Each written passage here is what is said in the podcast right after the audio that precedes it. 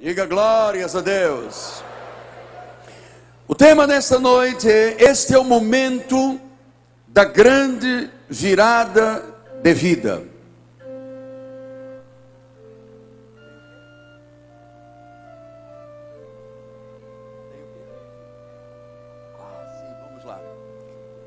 Glória a Deus. Este é o momento da grande virada de vida. Abra sua Bíblia, por favor, no livro de Paulo aos Romanos, no capítulo 8, versículo 19, diz assim: A ardente expectativa da criação aguarda a revelação dos filhos de Deus. Esta noite, a sociedade brasileira e as sociedades do mundo aqueles que estão assistindo pela internet aguardam uma revelação que Deus vai dar aos seus filhos, aos filhos de Deus. Que esta palavra abençoe todos os corações. Oremos a Deus.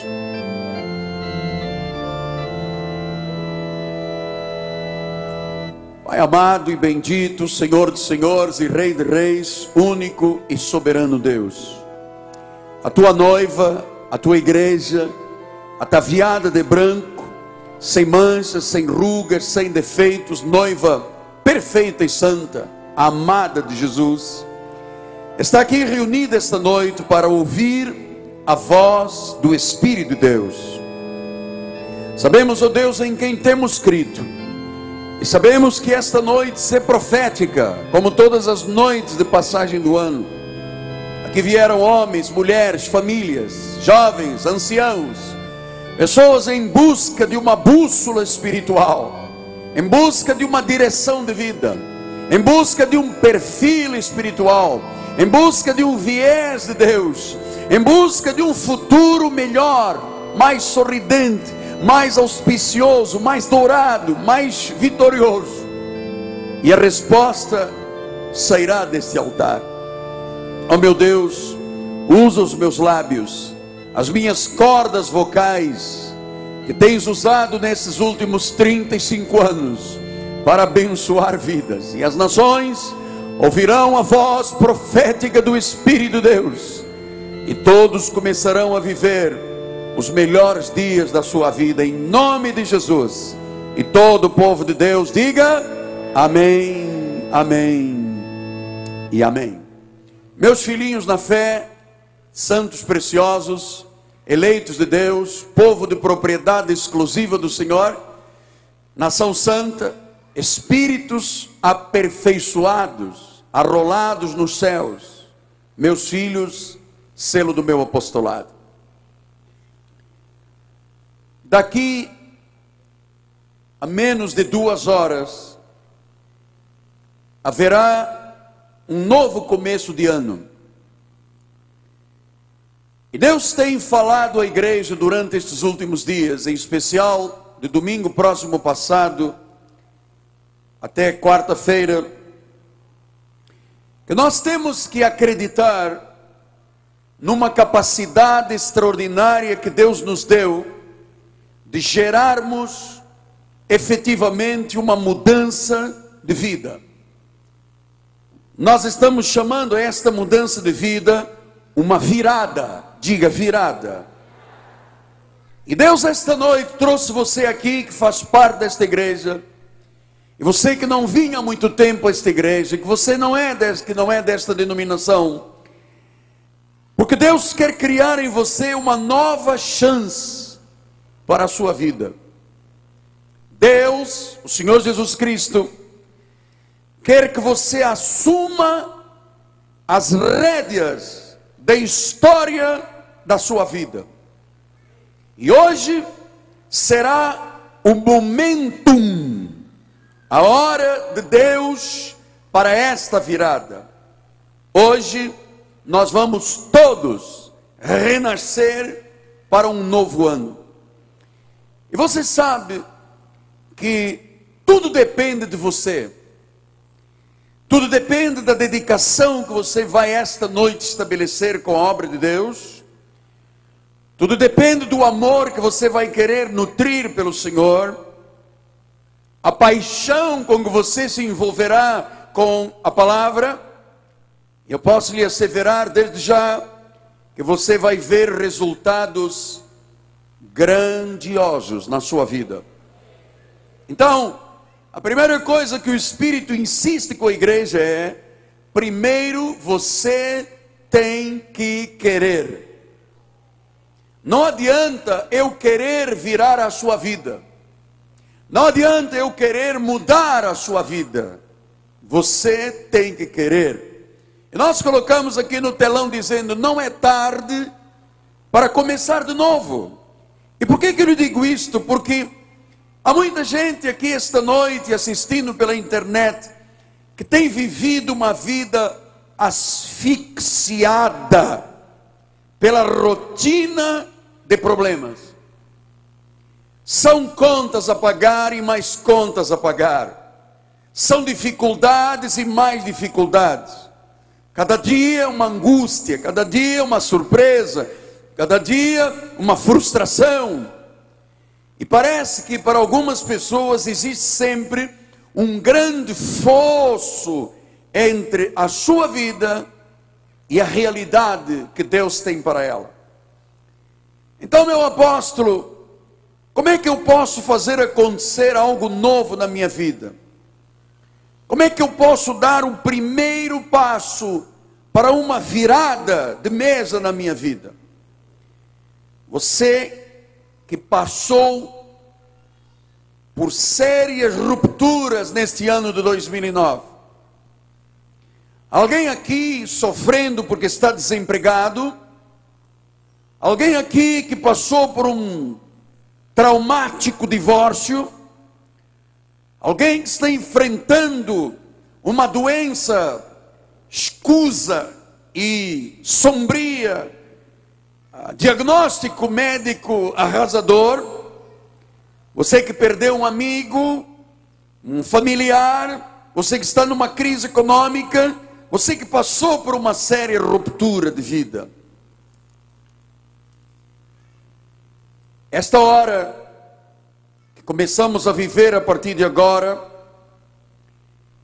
é a hora propícia para mudar. Não espere mais tempo para mudar a história da sua vida. Eu disse aqui no telão: quem espera sem agir nunca alcança nada na vida. Então, apóstolo, qual é o segredo para eu viver 2010 segundo essas propostas que Deus tem derramado para a igreja? Olha, o segredo é simples. Você fazer o que deve ser feito.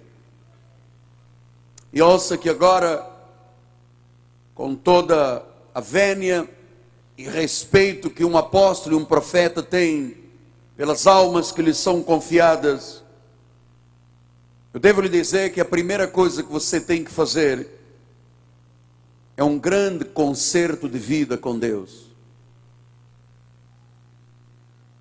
Acertar a sua vida com Deus. Você sabe que você tem neste altar os seus mentores espirituais, que lhe vão inspirar nesta mudança, neste concerto de vida. E eu coloquei aqui: não dá para viver em fase de conta espiritual. Agora tem que ser para valer. Você tem que viver o primeiro amor com Deus. Você não pode capengar entre dois pensamentos. Você não pode buscar o mundo em primeiro lugar e o reino em segundo lugar. Você não pode amar o mundo e ser o inimigo de Deus. Você não pode falhar com Deus e exigir fidelidade de Deus. Não pode. Você tem que fazer um grande concerto com Deus. Não há mais tempo para errar. Não há mais tempo para esperar. Então, como é que se faz um concerto com Deus? Viver uma vida com sabedoria. viver diferente do que você já viveu, não falhar mais, não adiar mais esta vida para a qual o Espírito de Deus lhe chamou a viver. Então, se o concerto começa por uma atitude de sabedoria, olha o que o sábio Salomão diz à igreja esta noite, em Provérbios 4, 7. O Senhor diz: o princípio da sabedoria é adquira sabedoria, com tudo que possuis, adquire o entendimento. Pastor, o que, que não é sabedoria? Porque as pessoas às vezes confundem esta palavra sabedoria com esperteza. Deus não diz que eu devo adquirir esperteza. Deus não diz que eu devo adquirir ah, um jeitinho para tentar driblar a minha vida. Deus fala em sabedoria. E foi Tiago quem descreveu isso. Ele diz em Tiago 3,17: ele disse: A sabedoria, porém, lá do alto é, primeiramente, pura. Segundo, tem que ser pacífica. Terceiro, indulgente, tratável, plena de misericórdia, de bons frutos, imparcial e sem fingimento. Então, Tiago está dizendo que a vida de um homem de Deus que espera grandes coisas de Deus não pode ser uma vida com fingimento. Eu não posso fingir que eu sou um evangélico. Eu não posso ser um homem que vive de hipocrisia. O que vai fazer diferença neste ano é a vida de sabedoria e de bons frutos. Pastor, então me diga, o que, que é vida de sabedoria? O que, que, é que tem que fazer diferença na minha vida? Eu coloquei no telão dizendo: sabedoria é escolher viver a verdade bíblica na vida pessoal, nas relações e nas ações da vida. Essa é a sabedoria. Eu vou lhes dizer, meus amados, eu escolhi viver a verdade bíblica na minha vida. Eu optei por uma vida de transparência. Eu optei por uma vida de verdade. Eu tenho paz com Deus. Se você escolher viver segundo a sabedoria de Deus, eu lhe garanto, haverá um impacto na sua vida e para o resto da sua vida em 2010. Opte por viver a verdade, a sabedoria, sem fingimento, de bons frutos, pacífica, pura, a sabedoria de Deus. Foi o sábio Salomão quem disse em Provérbios 8:11: Melhor é a sabedoria, melhor é você escolher viver a verdade.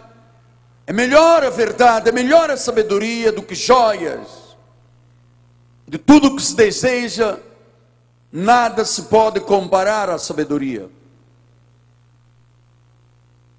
Ou seja, o Senhor está dizendo que viver uma vida de acordo com a verdade é melhor do que o ouro, a prata, os diamantes, os rubis, as esmeraldas.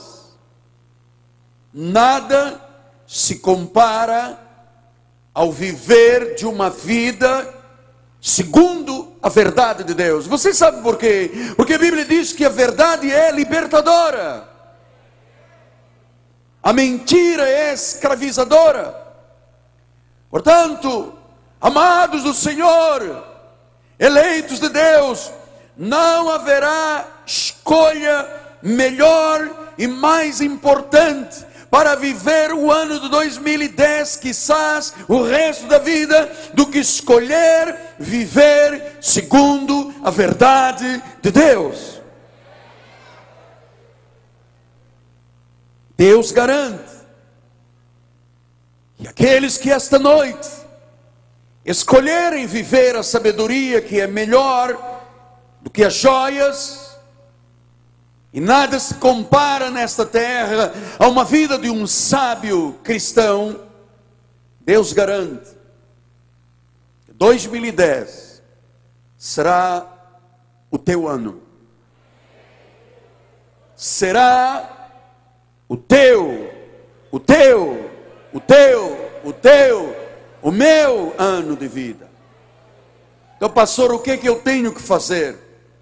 O senhor é o meu tutor, o bispo é o meu inspirador. O que é que eu tenho que fazer? Eu não quero mais viver de faz de conta.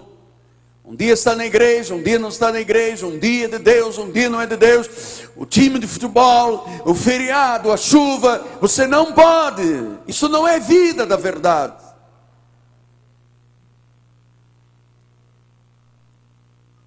Três coisas você tem que fazer a partir de agora. Para viver uma vida de sabedoria, para ter direito a viver o que Deus vai lhe falar profeticamente essa noite. Primeiro, respeite a Deus e o poder de Deus.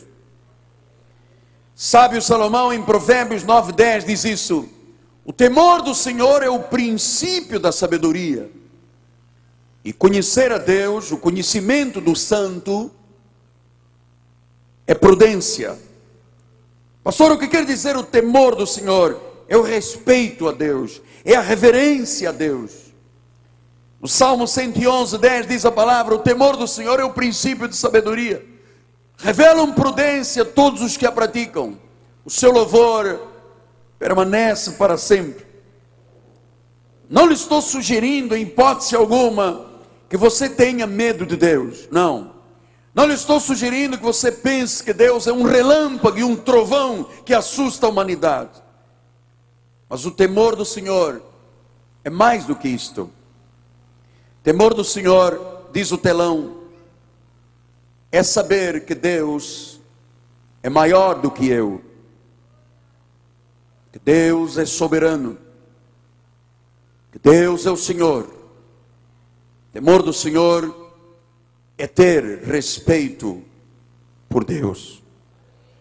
Então, creio que o que está faltando hoje na revelação dos filhos de Deus é exatamente isto o Senhor está chamando a sua igreja para amá-lo, para buscar nele a fonte da vida. Mas tudo tem que começar por um grande concerto de temor de Deus, de respeito de Deus. A falta de sabedoria é a falta de respeito por Deus. Como eu posso exigir do meu Senhor alguma coisa se eu for lhe infiel? Como eu posso clamar por fidelidade de Deus se um domingo de sol mais forte eu opto entre Deus e a praia, eu escolho a praia? Como eu posso ser um homem sábio se na hora que eu tenho que cumprir a minha obrigação religiosa e cristã de ser um dizimista, eu vou entrar no Google e vou à busca de alguém que seja contra Deus e contra o dízimo e opto por uma palavra do demônio em vez de seguir o que Deus diz em Sua palavra. Como eu posso viver uma vida sábia se eu falto frequentemente aos cultos? Eu posso viver uma vida sábia se a minha vida não for santa, não for consagrada, não tiver o meu tempo a sós com Deus, eu não participar efetivamente da intimidade de Deus? Como eu posso exigir de Deus alguma coisa?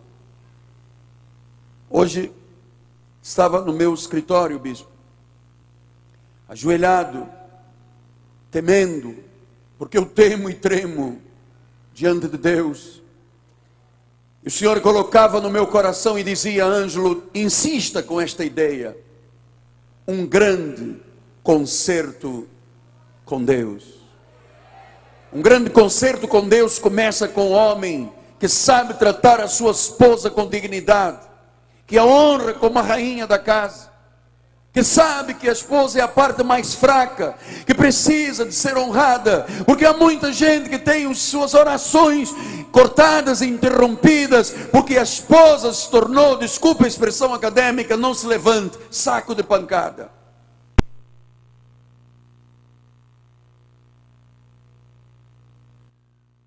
Um grande concerto começa com a decisão: Senhor, eu não vou mais faltar aos, cultos da igreja. Eu não vou mais deixar de ter o meu tempo com Deus. Eu não vou deixar de ler as Escrituras Sagradas. Eu vou perdoar quem eu tiver que perdoar, eu vou amar quem eu tiver que amar. Eu não vou me envolver com divisões e com facções. Eu não vou seguir a voz do diabo. Eu não vou entrar na internet em busca de uma palavra que seja contra o meu Deus. Isto é sabedoria. Isto é conserto, professor. Porque muita gente, na hora que Deus diz uma coisa, vai no Google descobrir o que é que o diabo diz contra e opta pelo diabo. Provérbios 3,7 diz a palavra do Senhor: Não seja sábio aos teus próprios olhos. Ele disse: Teme ao Senhor, aparta-te do mal. Olha, o Espírito de Deus está falando. Disse: Olha, não seja sábio aos teus olhos. Teme ao Senhor Aparta-te do mal, não ignore Deus. Não ignore os decretos, os conselhos, a vontade de Deus. Sabedoria é respeitar o poder e o nome de Jesus Cristo. Segundo lugar, viver uma vida de sabedoria é aceitar a força da palavra bíblica. Ouça a palavra que sai desse altar pratique a palavra, faça o que a Bíblia diz.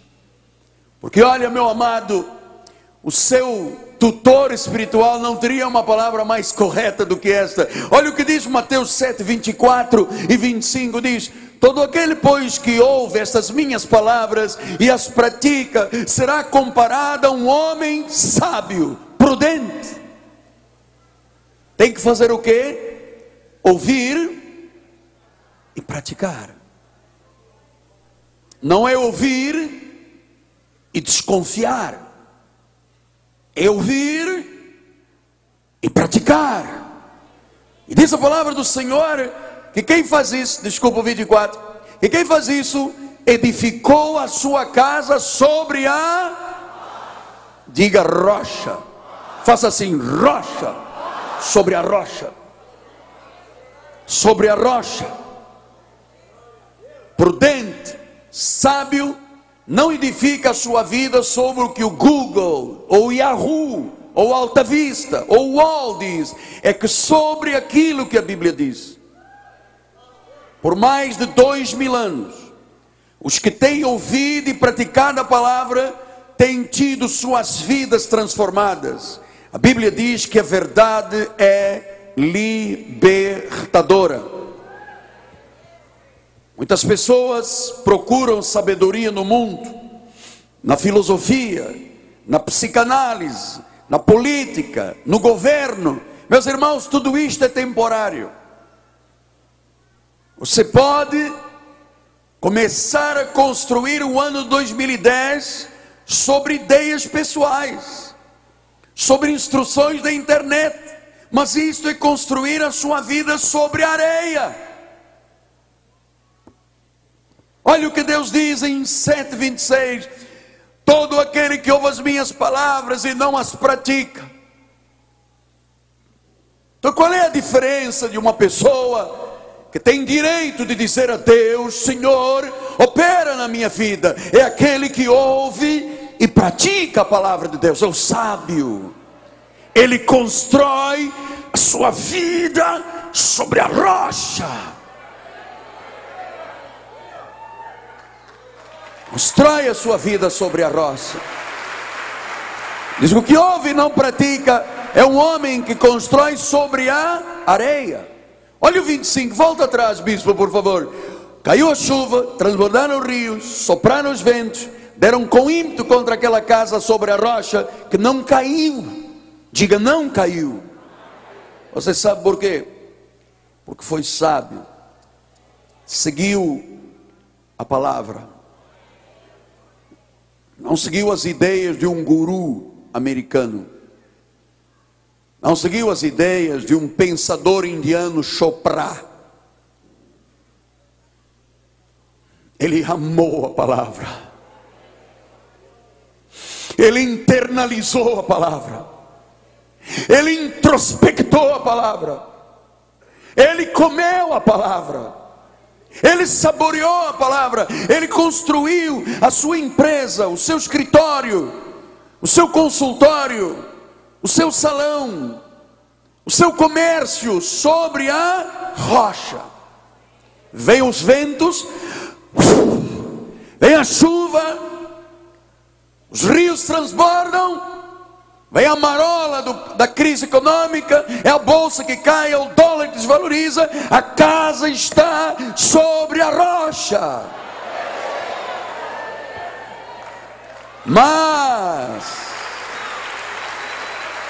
mas, diz o versículo 26, 26, 26, o que edificou a sua casa sobre a areia, diz o versículo 27 agora, caiu a chuva, transbordaram rios da mesma forma, sopraram os ventos, deram com ímpeto, e ela. Meus irmãos, eu não quero ninguém nesta igreja desabado. Tem nego que em 2009 desabou. Desabou no casamento, desabou no comércio, desabou nos sonhos, desabou, caiu. Mas o pior não é desabar, é que a Bíblia diz que será uma grande, será uma grande você quer ruína? Não! Diga alto não. Um, dois, três. Vai. Você quer ruína? Não queremos ruína. Ou é areia, ou é rocha. Hugo Ferreira da Rocha.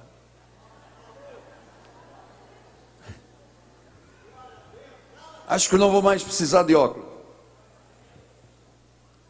Ou é areia, ou é. Ou é areia, ou é. Ou é areia, ou é. Rocha permanece firme, areia desaba. Por isso, Colossenses 3,16, o Senhor disse: habite ricamente em vós a palavra do guru ah, ah, ah, ah, não. Habite o quem? A palavra de quem? Uh, diga alto, a palavra de quem? Então, a Bíblia é o livro que nos guia, que instrui, que dá crescimento, que dá solidez, que dá força, que dá coragem. Diz o Salmo 19, 7 a lei do Senhor é perfeita e restaura a alma. O testemunho do Senhor é fiel e ele dá sabedoria às pessoas que não são orgulhosas, aos simples. Portanto, Provérbios 10, 8 diz: O sábio de coração aceita as instruções do apóstolo da igreja, do bispo da igreja. Sim, são os mandamentos, claro que aceita. Ou você não aceita? te peguei, cara, te peguei. Então diz: o sábio de coração aceita o quê? Os mandamentos. Mas o insensato de lábios, o que, que ele vai ter em 2010? Ruína.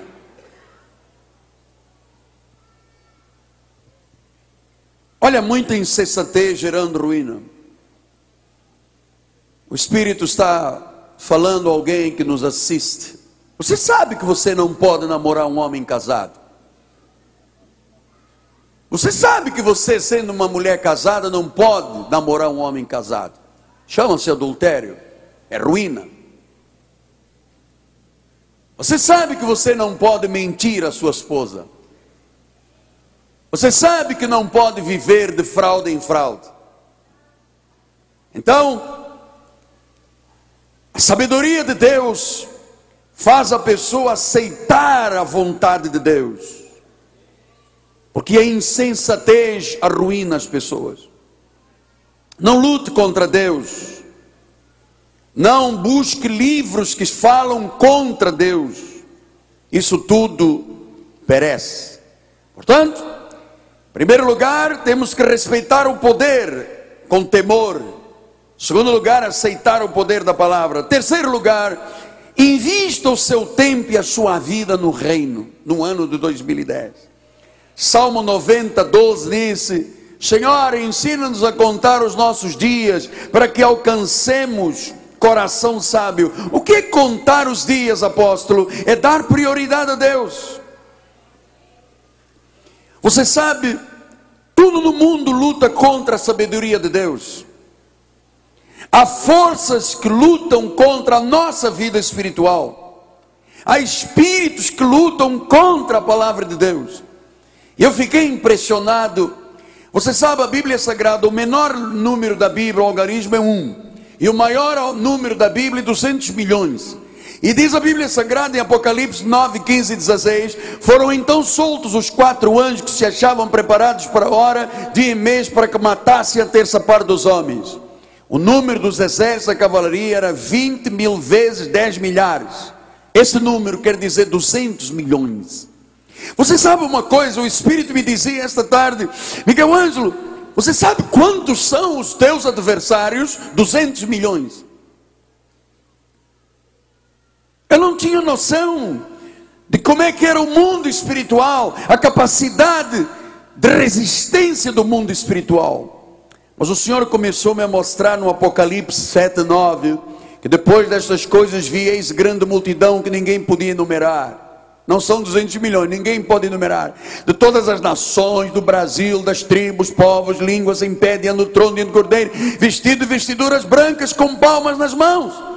E eu perguntei, Deus, o que são as palmas? E Deus disse: é a vida vitoriosa, quantos 200 milhões de cavaleiros contra a tua vida. Você tem palmas nas tuas mãos. As palmas nas mãos são a vida ou é a vida vitoriosa. Portanto, apesar de todos os inimigos, apesar de todas as armadilhas, apesar de todas as dificuldades, nada é maior do que a nossa vitória para 2010. 1 João 4,4 diz isso: Filhinhos, vós sois de Deus e tendes vencido os falsos profetas, porque maior é aquele que está em vós. Romanos 8, 35 e 39 diz: Quem nos separará do amor de Cristo? Tribulação, angústia, perseguição, fome, nudez, perigo, espada. Como está escrito, por amor de ti somos entregues à morte todo dia, fomos considerados como ovelhas para o matadouro. Em todas essas coisas, leia agora comigo, por favor. Porém, somos mais do que vencedores por meio daquele que nos amou.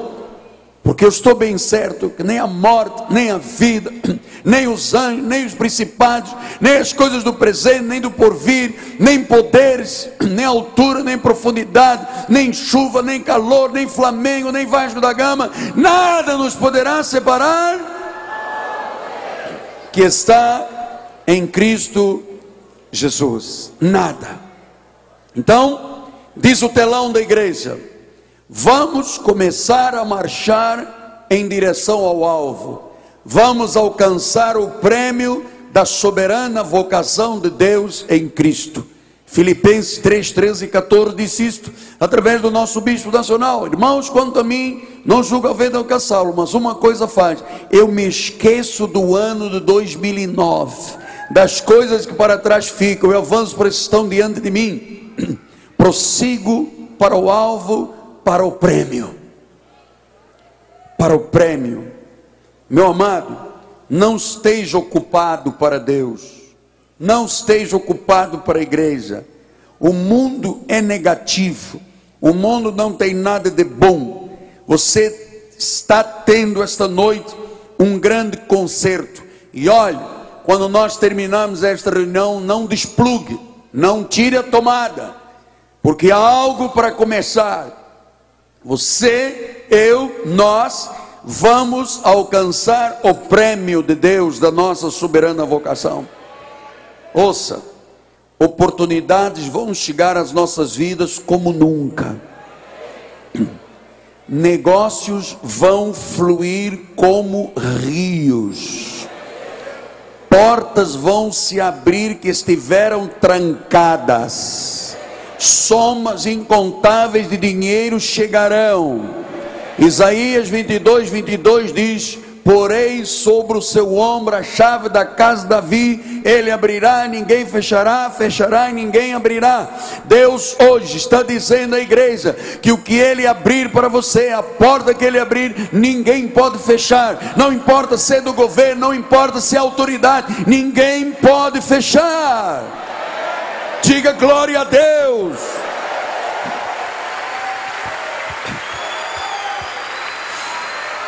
Pastor, e eu vou ter essas bênçãos quando? A nossa bispa primária nos ensinou em Apocalipse, ele disse: No meio da sua praça e de uma de outra margem está a árvore da vida, que produz os frutos, dando o seu fruto de mês a mês. Diga, todos os meses eu vou ver um fruto de Deus na minha vida.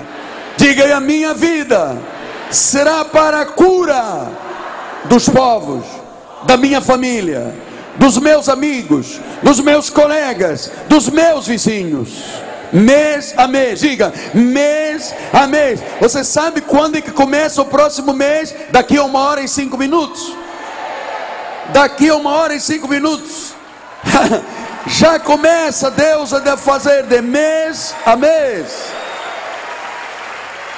Zacarias 3, 8 a 10 diz: Ouve, pois, ó igreja, Ouve, Josué, sumo sacerdote, e os teus companheiros se acendem de ti, porque são homens de presságio. Eis que eu farei vir o meu servo e o meu renovo.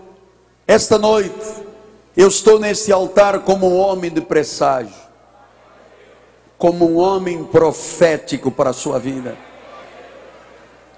E Deus está dizendo: Eis que aqui a pedra que eu pus diante da igreja, sobre esta pedra única estão sete olhos Eis que eu lavarei a sua escultura, diz o Senhor do Exército, e tirarei a iniquidade desta terra num só dia.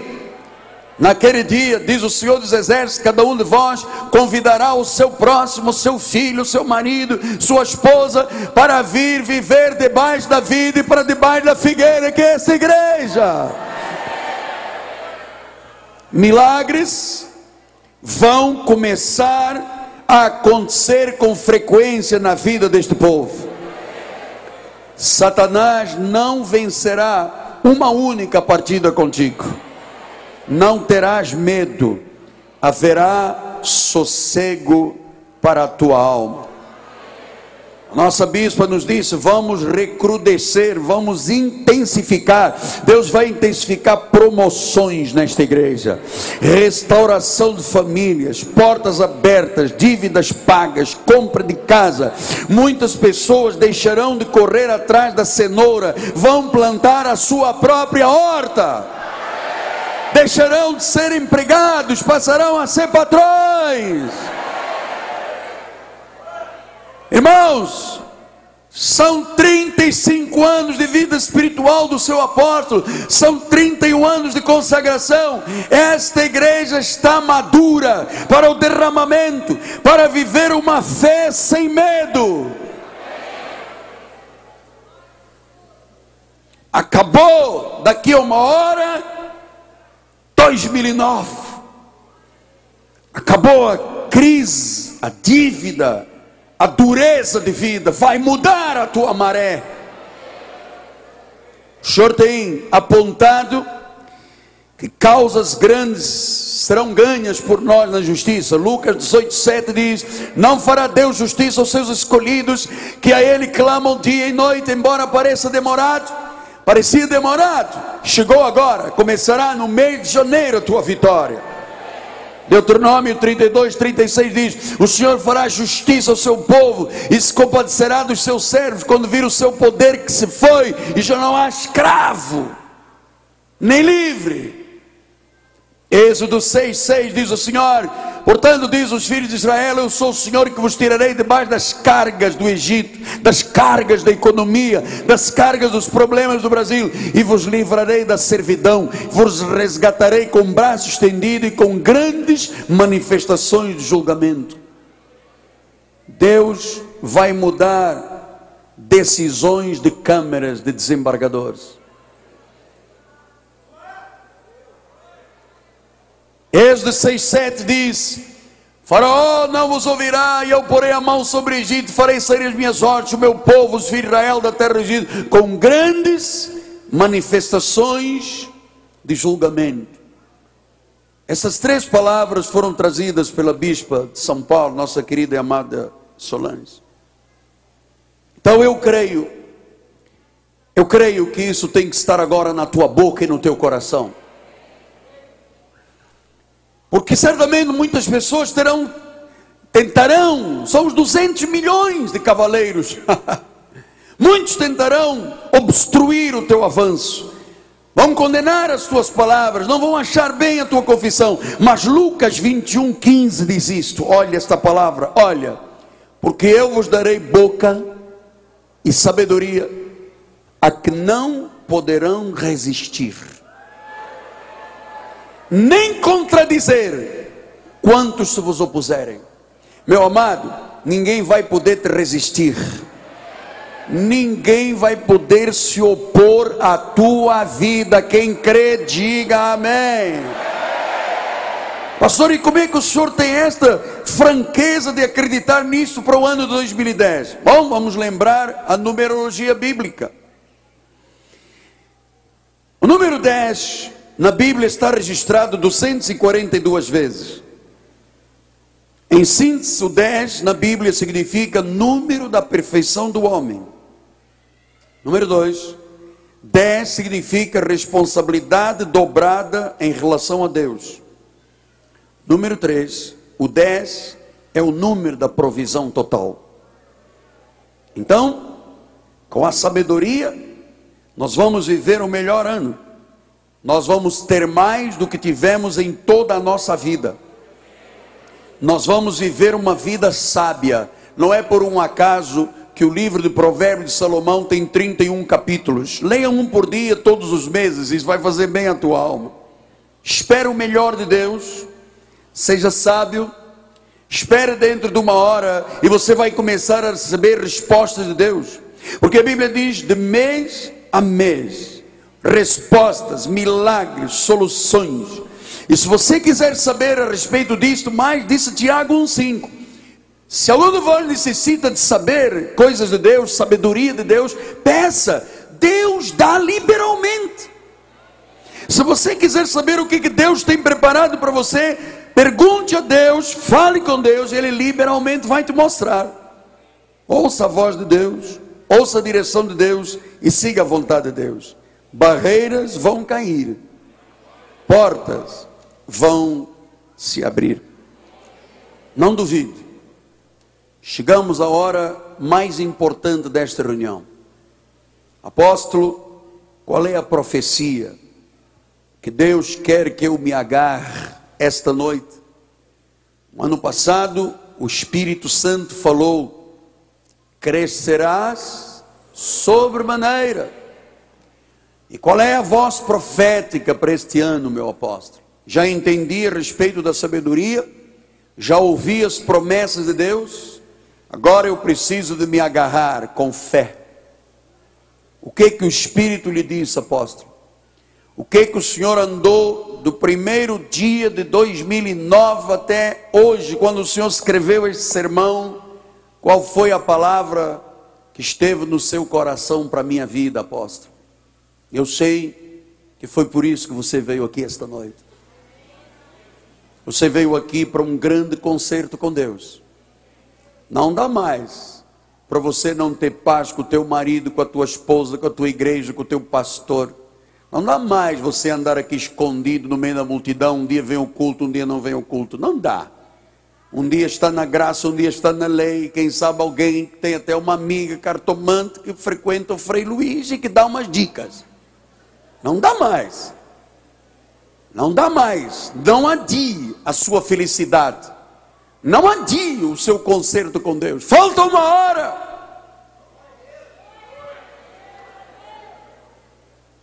Falta uma hora para a profecia começar-se a cumprir de mês a mês. E você sabe, a profecia que Deus me deu foi uma palavra de um rei para um futuro rei. Saul tinha se desentendido com Davi, e Davi teve oportunidade de acabar com Saul, não o fez. E Deus, no meio desta Bíblia sagrada de milhares e milhares de versículos, levantou um versículo que você vai receber agora como a bússola para a sua vida. 1 de Samuel 26, 25. Grandes coisas farás e de fato prevalecerás. Vamos dizer isso com fé, diga: grandes coisas farei e de fato prevalecerei. Diga glória a Deus. Diga uma vez mais: grandes coisas farei e de fato prevalecerei.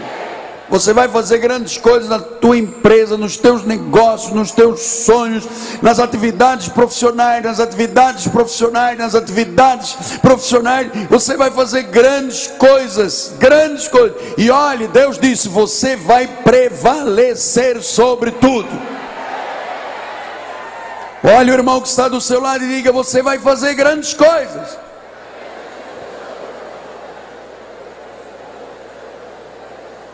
Olha o irmão que está atrás de você e diga, meu amado, você vai prevalecer.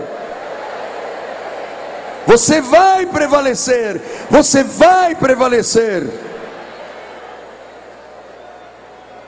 Então, meu amado, olha o altar nós vamos prevalecer, nós vamos prosperar, nós vamos florescer, nós vamos ser exaltados, nós vamos reinar, e mesmo aqueles que já prosperam vão prosperar mais. Aqueles que já reinaram vão reinar mais. Diga, eu vou fazer algumas coisas, pequenas coisas. Eu vou fazer mais alto, mais alto. Grite como você grita para o Flamengo. Vai lá. Eu vou fazer. Segunda vez, eu vou fazer. Terceira vez, eu vou fazer. Agora põe a mão no peito e diga: Eu vou prevalecer. Diga: Eu vou prevalecer. Diga: Eu. Você crê nisso? Diga amém. Diga glória a Deus. Diga eu recebo essa palavra.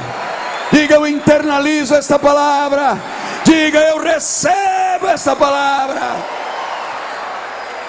Diga grandes coisas. Olha, mas eu quero ouvir fé nesta igreja. Diga grandes coisas.